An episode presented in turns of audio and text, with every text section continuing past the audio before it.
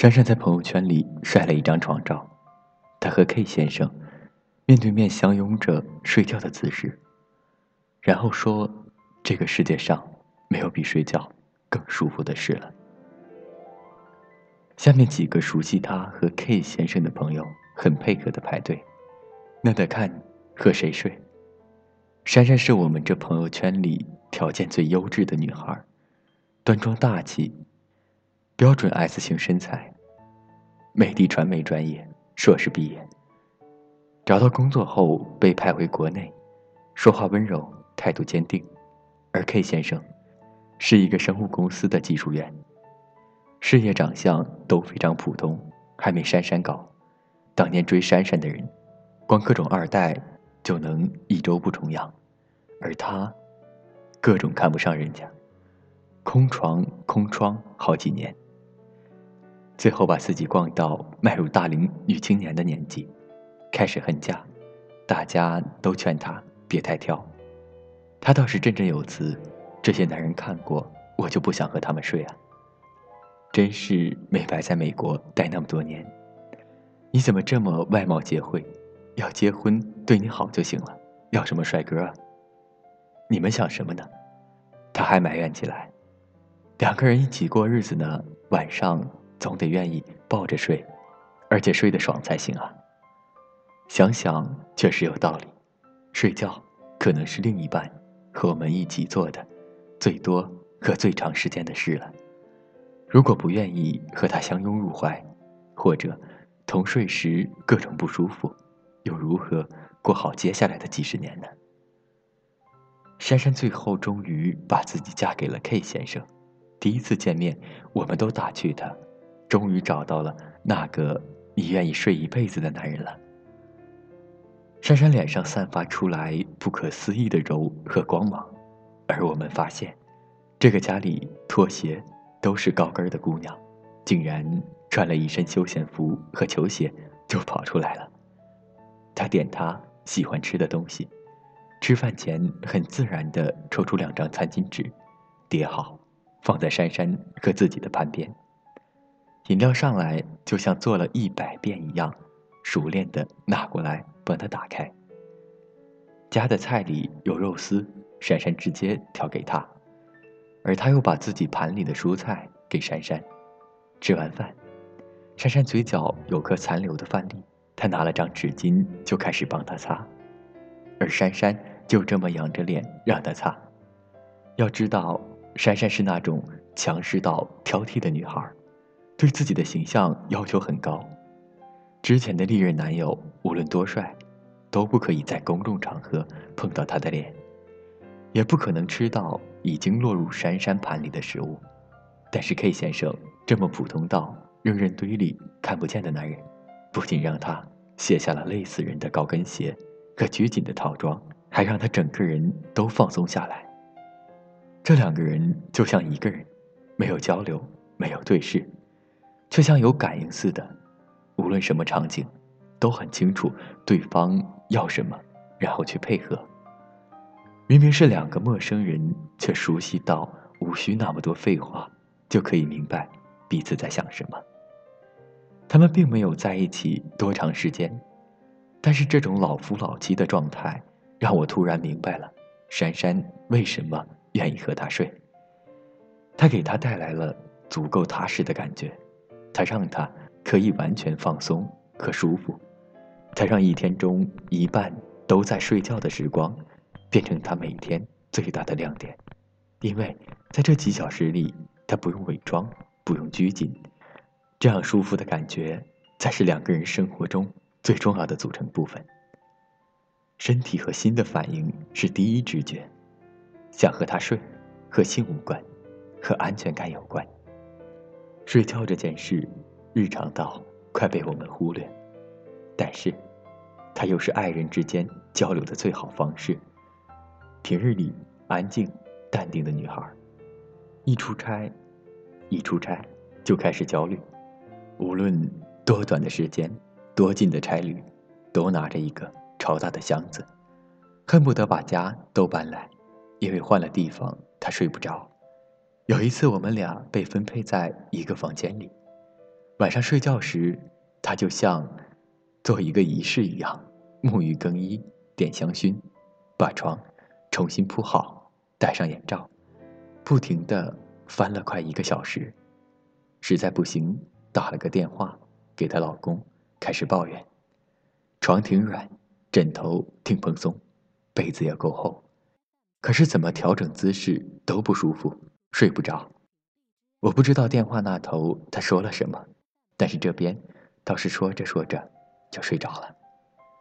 第二天，我问他是不是太认床了，他说：“我是认人。”她和她老公在一起快十年，每天睡觉必须枕着胳膊，骑在他的肚子上才能睡。这个姿势是他觉得最舒服的。那你可以骑个枕头啊，我很不解。他说：“枕头是凉的，人是有温度的。”更何况，他早就习惯了入睡前躺在他怀里聊天，聊着聊着，就都睡着了。出差时他不在身边，出差时他不在身边，觉得好像缺了点什么，心里一大块都没了。我理解小 Q，毕竟睡觉时是每个人最没有防备的时候，而那个深爱你的人，可以让你卸下心防和伪装。把最真实、坦诚的自己完全交给一个原本的陌生人，这种舒服的感觉，也许就是人们要找另一半的原因吧。其实他给我描述的那个睡姿，对于被骑的人来说并不会很舒服，而十年都保持这一个姿势，甚至形成习惯，他一定很爱她。我见过她老公是一个五大三粗的糙汉子。戴条金链子就是黑社会大哥，但是听到他们这种相处的小细节，突然有种猛虎嗅蔷薇的感觉，那种对妻子的呵护和细腻，让我对这个男人充满好感。小 Q 因为这个工作老要出差，最后换了一份不出差的工作，哪怕工资少了，他也无所谓。爱就是这样，无意识的，养成习惯的。自然成性的，就算爱的没那么明显，却已融入彼此的血液中。其他的一切，我家有一对长辈出了名的夫妻不和，结婚快五十年了，没有一天不吵架的，而且吵架时特别喜欢上纲上线，动不动就会说：“我不管你了，你自己过去。”然后两人就去不同的房间，关上门。不理对方，他们的孩子，也就是我姨妈，都非常不明白三观和日常生活没有一项是合拍的。这样的婚姻竟保持了五十年，忍耐力真强。后来姨妈将他们接到自己的家中，主卧让出来，给老两口住，里面摆了两张单人床。家里都很不解，既然不同床了，又这么不和。干嘛不分房睡？又不是房间不够。姨妈说，他俩都不愿意。现在老了，老太太睡觉轻，有点动静就醒，而爷爷怕睡在一张床上，自己翻身影响他睡眠，但还是得一间房，不然无论自己睡还是和孩子们睡，都不踏实，不舒服。我恍然大悟，他们的吵架。也许是另类的沟通方式，而能维持五十年的婚姻，靠的却是这种融为一体的连接。只有你在我身边，才能让我安心的睡一觉。这种爱，说不出来，看不出来，却真实存在，而且是唯一属于两个人的，无法代替的东西。而那些所有爱的举动，都变成一种潜意识的。自我流露，不做作，不矫情，舒服，像新鲜空气和午后的阳光。你需要它，却又感觉不到它的存在。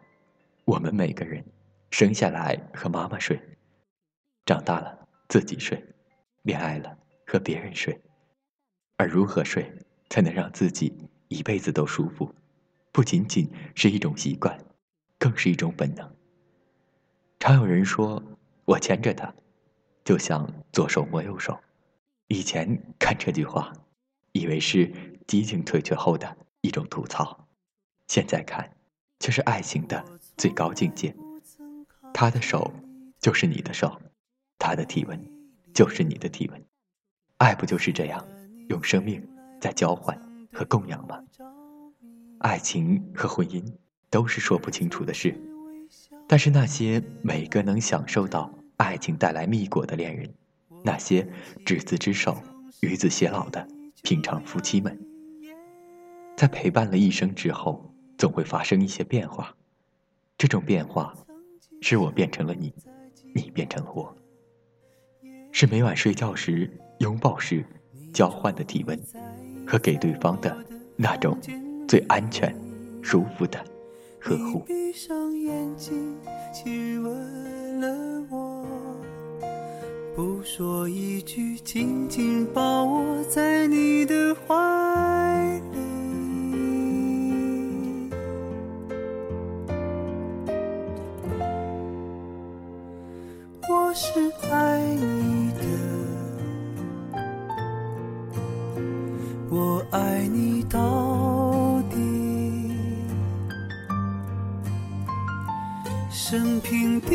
次，我放下矜持，任凭自己幻想一切关于我和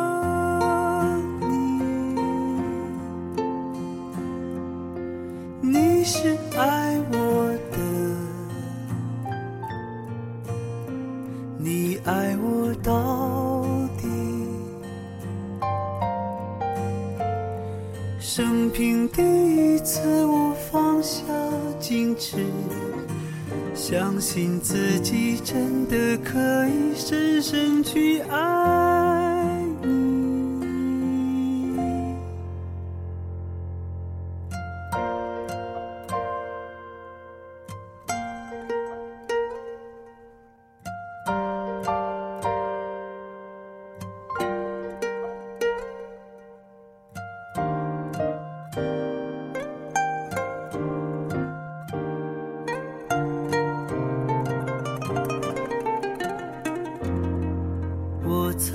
曾想过，在寂寞的夜里，你终于在意在我的房间里。你闭上眼睛，亲吻了我，不说一句，紧紧抱我在你的怀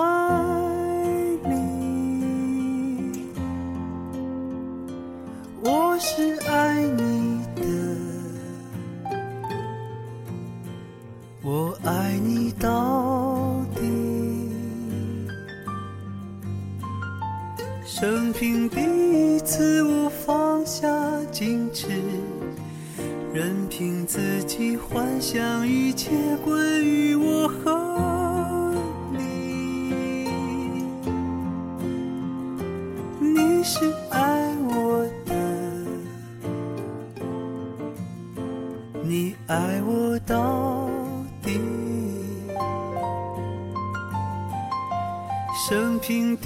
一次，我放下矜持，相信自己真的可以深深去爱你，深深去爱你。